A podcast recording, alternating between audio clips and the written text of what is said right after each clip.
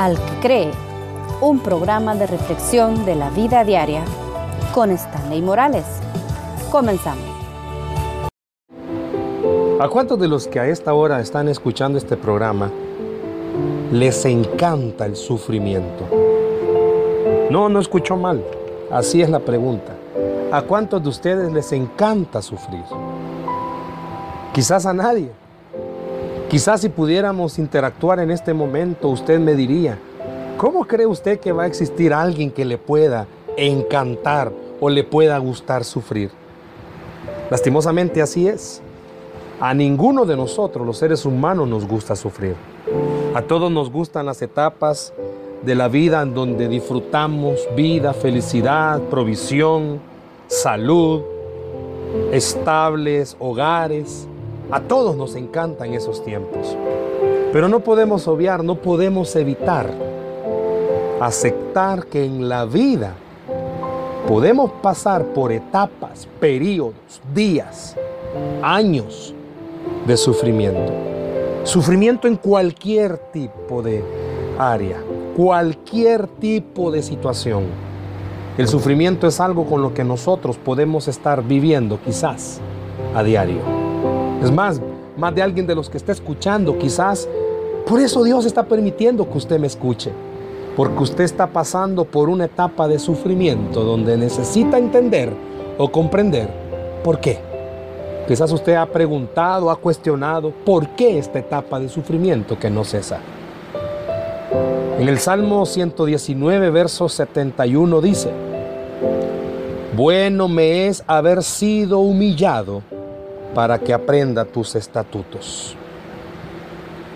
Una mujer que perdió a su esposo después de 40 años de matrimonio por un ataque cardíaco, dijo que el sufrimiento que resultó de ello la había hecho valorar más el amor. Cuando escuchaba a las parejas pelear, algunas veces ella les hablaba diciendo, no gasten tiempo peleando. Ella notó que los momentos desperdiciados en todas nuestras vidas se hacen más preciosos cuando no se pueden repetir. El sufrimiento cambia nuestra perspectiva en la vida. Es algo trillado, pero cierto que la manera en que tratamos el dolor nos hará o bien amargos o mejores. Es una declaración extraordinaria la que el salmista está haciendo. Le agradeció a Dios por su experiencia difícil. Antes que yo fuera humillado, descarriado andaba mas ahora guardo tu palabra. Bueno me es haber sido humillado para que aprenda tus estatutos. No conocemos la naturaleza de la aflicción del salmista, pero el resultado positivo fue un anhelo por obedecer al Señor y una sed por su palabra. Rara vez podemos usar esta verdad para consolar a los que sufren. En vez de ello, es la palabra del Señor para nosotros, proveniente de su corazón compasivo y el toque de su mano sanadora, la que lo hace.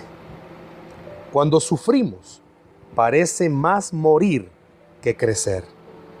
Pero cuando Dios nos envuelve en sus brazos amorosos, tenemos la seguridad y la tranquilidad de su fiel cuidado.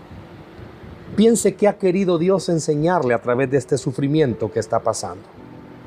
O quizás Dios está preparándole para que cuando vengan esas épocas, esas temporadas de sufrimiento, usted pueda recordar que lo que Dios está permitiendo es para que usted crezca.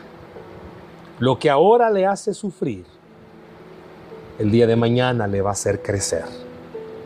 Permita que Dios le enseñe por qué su sufrimiento, pero sobre todo permita que Dios le enseñe cuánto quiere que Él, que usted crezca. Permita que las palabras del Señor resuenen en su corazón, que Él estará con usted todos los días Y eso incluye hasta los peores días de sufrimiento. Dele la oportunidad al Señor. Que Dios les bendiga.